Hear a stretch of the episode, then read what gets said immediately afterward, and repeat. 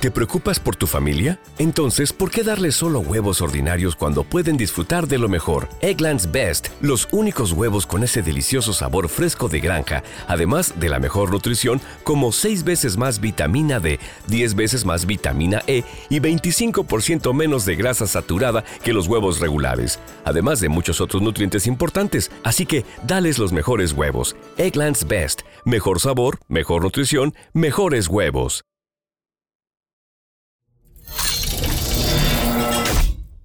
Los podcasts de Muy Interesante.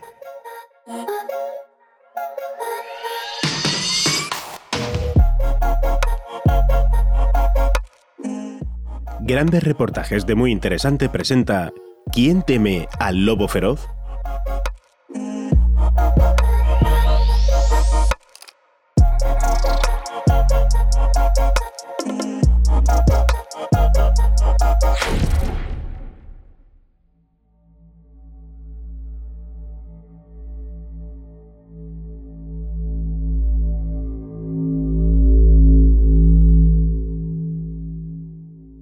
La periodista Yolanda Pascual llevaba años sufriendo acoso psicológico por parte de su expareja, hasta que un día él la mató a puñaladas. Todos debemos ser conscientes de que un insulto como estúpida y un desprecio como tú que sabes o no vales para nada son también maltrato, y en casi todos los casos el primer paso para que se produzca la agresión física, escribía Pascual en un artículo un año antes la niña mallorquina de 8 años, a la que sus compañeros de colegio mandaron al hospital de una paliza hace varios años, también llevaba tiempo quejándose, entre otras cosas, de que la llamaban marimacho por jugar al fútbol. Otros menores españoles como Diego o Arancha se suicidaron porque no soportaban el psicoterror que vivían en la escuela. Pero el abuso puede llegar de cualquier parte.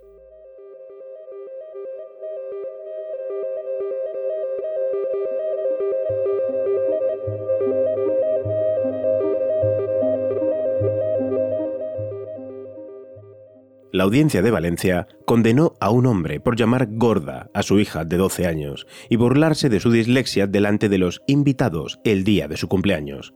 Por desgracia, no es un caso aislado el de padres que atacan a sus hijos como forma de castigar a su expareja. Volviendo a los adultos, en el llamativo caso de France Telecom, hicieron falta más de 60 suicidios en tres años, entre el 2007 a 2010, para que empezara a investigarse en serio la estrategia de moving o acoso laboral de la compañía Gala. Y es que el maltrato psicológico tiene sus consecuencias, a veces tan graves o más que los abusos físicos. El móvil no cambia, doblegar al otro para mantener la posición de dominio del agresor fue una de las cosas que más llamó la atención a la psiquiatra Marie-France Irigoyen cuando trataba a enfermos de depresión provocada por una situación concreta, no endógena. Me resultó muy curioso comprobar la cantidad de pacientes que se sentían destruidos por alguien. Recuerda esta investigadora francesa, una de las primeras en diseccionar el modo de actuar del maltratador psicológico. La técnica es siempre la misma. Se utilizan los puntos débiles del otro y se le conduce a dudar de sí mismo con el fin de anular sus defensas. Mediante un proceso insidioso de descalificación, la víctima pierde progresivamente su autoconfianza y a veces está tan confundida que puede darle la razón a su agresor. La destrucción se lleva a cabo de un modo extremadamente sutil, avisaba Irigoyen en su libro El acoso moral, el maltrato psicológico en la vida cotidiana allá por 1999.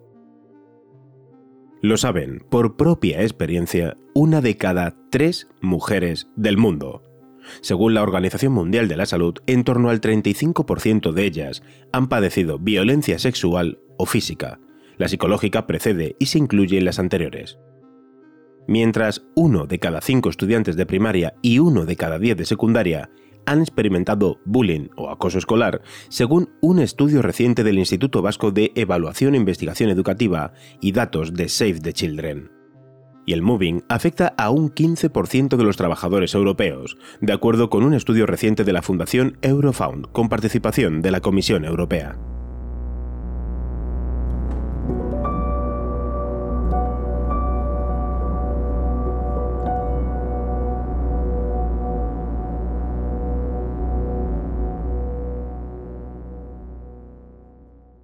Hoy en día, hace más de 20 años después de que Irigoyen diera las primeras alarmas sobre esta epidemia, ¿qué se entiende exactamente por violencia psicológica? Cualquier conducta que atenta contra la integridad emocional de la persona, es persistente en el tiempo, sigue un proceso que va en aumento y pretende dañar y culpabilizar al otro, aunque no necesariamente acaba en una agresión física, siempre que hay golpes debe hablarse también de acoso psicológico nos explicaba Marta Monjor, socióloga y directora técnica de la Fundación Aspacia, un centro dedicado a atender víctimas y agresores. El individuo A sonríe con toda la calma del mundo mientras B trata de protestar, irritado, fuera de lugar, nervioso, inseguro. Se siente agredido, pero ya lleva demasiado tiempo así, y no tiene tan claro que no sean imaginaciones suyas. Es que no tiene sentido del humor, era una bromita nada más, alega A después de haberle lanzado otra de sus pullas soterradas. Los insultos, humillaciones, burlas, gritos y amenazas son más fáciles de identificar, pero no lo es tanto la violencia muda o pasiva, igual de dañina, que se ejerce cuando se retira la palabra al otro, se le excluye, se le confunde con ambigüedades o ironías, no se hace lo que se había acordado, incluso con una mirada silenciosa que sabe despertar el terror del que la recibe.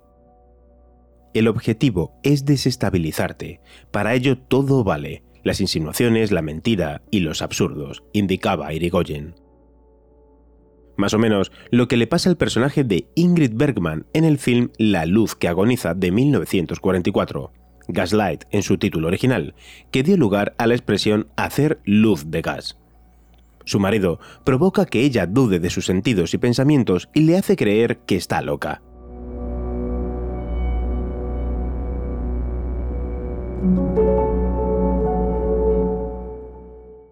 Una de las más efectivas armas de destrucción es la comunicación retorcida.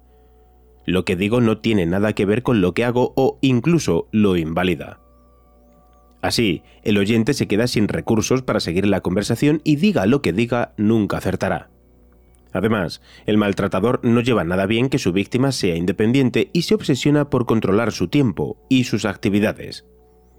Su interacción con otras personas puede resultarle una amenaza, y por eso se asegura de aislarla, se las arregla para que deje de salir con amigas o amigos, la separa de su familia.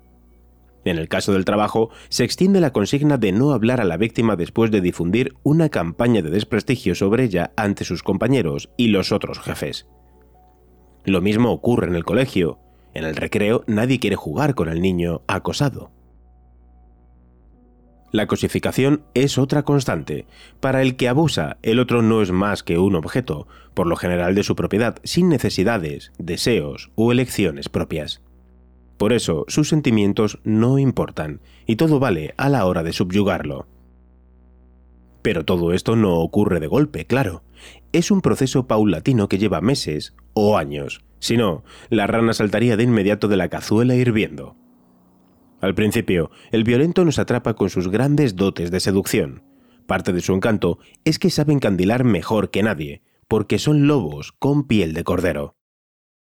¿Qué puede pasar por la cabeza de una persona para hacer un daño tan cruel y consciente?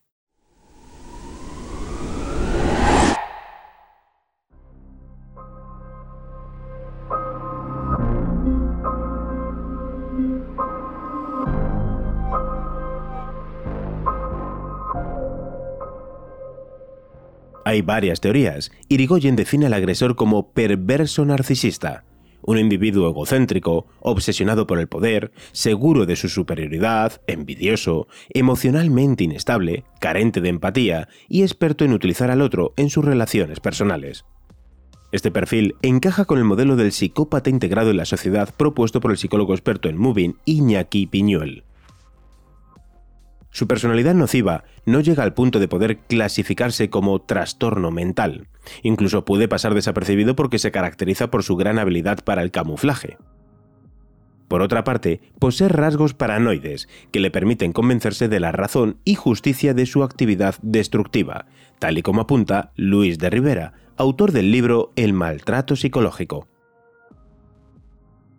Este psiquiatra habla de trastorno por mediocridad inoperante activa, una combinación de ineptitud, envidia y necesidad de control, para explicar qué mueve al agresor a actuar así. Su enfoque sirve para entender por qué en el colegio o en el trabajo es frecuente que elijan a víctimas que destacan por alguna cualidad, brillantez o méritos de cualquier tipo, con el objetivo de destruir la excelencia por todos los medios a su alcance. Prueba de ello es que los alumnos de altas capacidades tienen muchas más papeletas para sufrir acoso escolar y no solo por parte de sus compañeros, sino también de los docentes.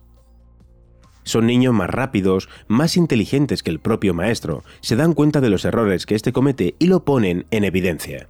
No es raro que el profesor les coja manía, los amenace y les baje la nota, nos cuenta Isidro Padrón, presidente de la Fundación Canaria de Ayuda a los Niños Superdotados y padre de tres niños de altas capacidades.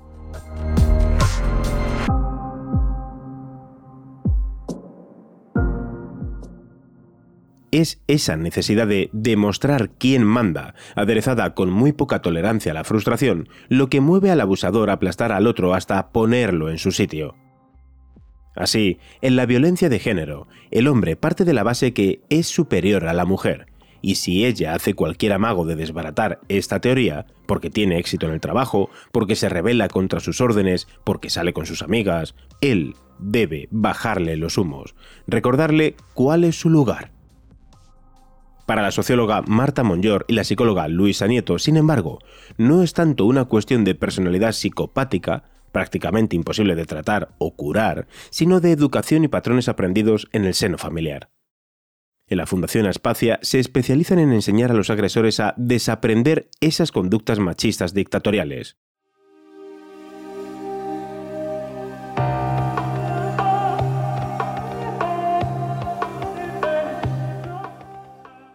¿Funciona la rehabilitación? En sus terapias grupales, que suelen durar un año, observan una evolución desde el inicio hasta el día en que se van, apunta Luisa Nieto. Al menos logramos que tomen conciencia de la situación, que se planteen lo equivocado de sus creencias. Eso ya es un gran paso, añade. Pero ¿cómo es la víctima? ¿Qué características suele tener? Los expertos coinciden en que no existe un perfil definido. Cualquiera puede servir para el papel. Como afirma Irigoyen, contrariamente a lo que los agresores quieren hacer creer, no son personas afectadas de alguna patología o particularmente débiles. Tendrán defectos, como todo el mundo, pero ninguno de esos defectos justifica el maltrato. Ni su peso, ni sus gafas, ni su acento, ni su inteligencia, ni ser mujer.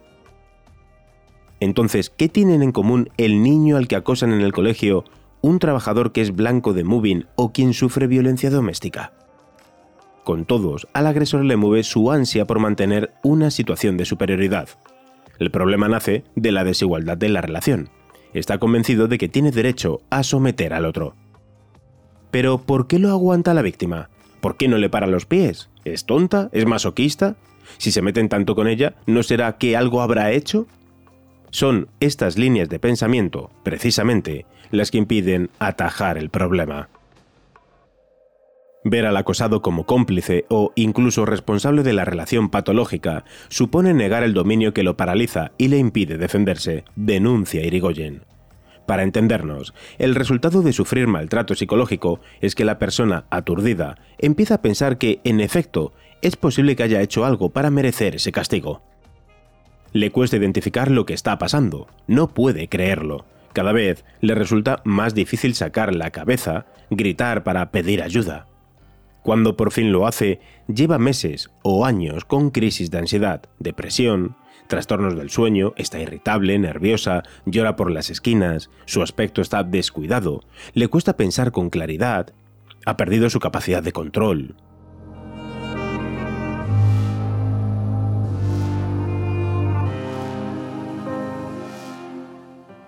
Si ocurre en el trabajo, es posible que ya haya pedido varias bajas por depresión o ansiedad. En el colegio, lo más probable es que lleve tiempo sin amigos y su rendimiento sea pésimo. En casa es una piltrafa andante, que estalla con salidas de tono cuando intenta defenderse de los sutiles ataques de su pareja. Ante el público ajeno, tiene todo el aspecto de una histérica, una desequilibrada, tal y como señala de paso su maltratador, que se muestra en perfecto dominio de sí mismo, fresco como una rosa. ¿Cómo ha llegado hasta allí? Los centros de atención a supervivientes de violencia de género recurren a una metáfora muy gráfica que anteriormente hemos mencionado. Imagina que metes una rana en una olla con agua. Si está hirviendo, el animal escapará de un brinco al instante, pero si está fresca, se quedará. Entonces, cuando se calienta muy poco a poco, de forma casi imperceptible, la rana apenas se da cuenta, hasta que llega un punto en que el agua está muy caliente y ella demasiado asfixiada como para saltar del caldero.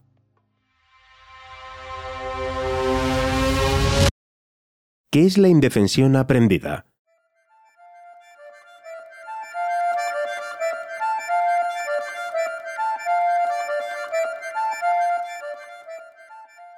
La psicóloga Charis Nixon, investigadora de la Universidad de Penn State Barren de Pensilvania, lo comprobó tras llevar a cabo un experimento con una clase de alumnos adolescentes.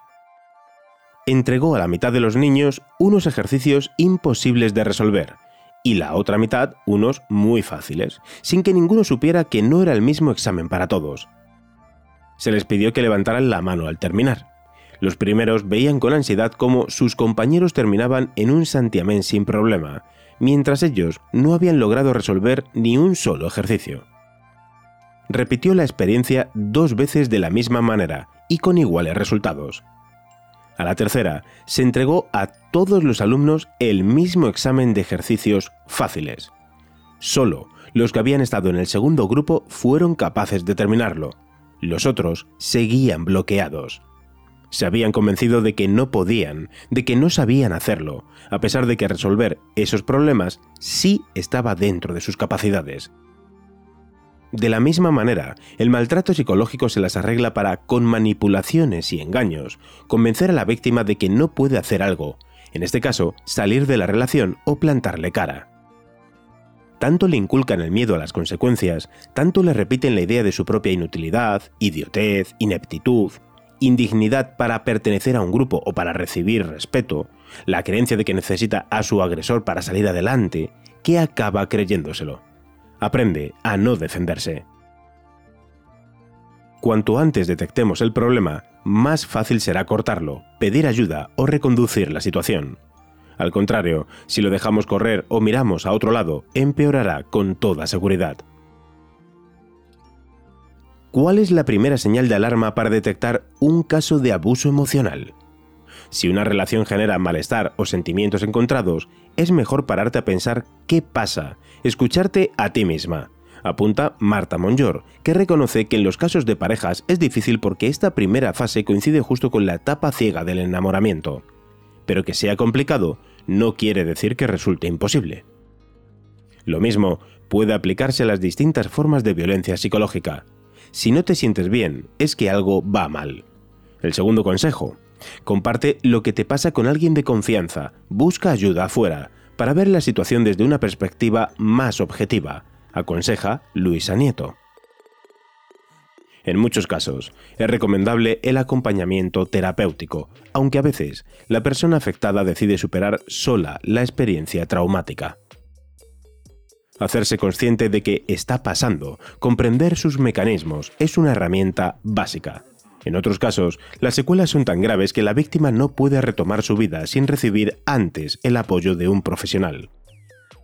Pero lo primero, por muy difícil que no resulte, es informar de lo que sucede, tomar medidas y cortar de raíz con esa relación dañina. Es un paso imprescindible.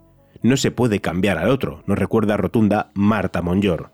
Por tanto, solo podemos decidir qué hacer con nosotros mismos.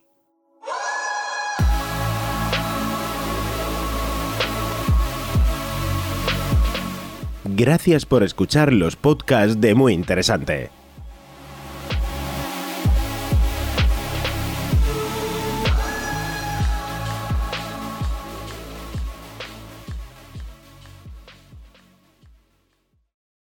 Reducing the amount of waste in your workplace will have a positive impact on our environment and can save your business money. It's also the law in Montgomery County. Make it your business to recycle right. Learn more at montgomerycountymd.gov slash recycle right or call 311. Lucky Land Casino asking people what's the weirdest place you've gotten lucky? Lucky? In line at the deli, I guess? Aha, in my dentist's office. More than once, actually. Do I have to say? Yes, you do. In the car before my kids' PTA meeting. Really? Yes. Excuse me, what's the weirdest place you've gotten lucky? I never win and tell. Well, there you have it. You can get lucky anywhere playing at LuckyLandSlots.com. Play for free right now. Are you feeling lucky? No purchase necessary. Void where prohibited by law. 18 plus. Terms and conditions apply. See website for details.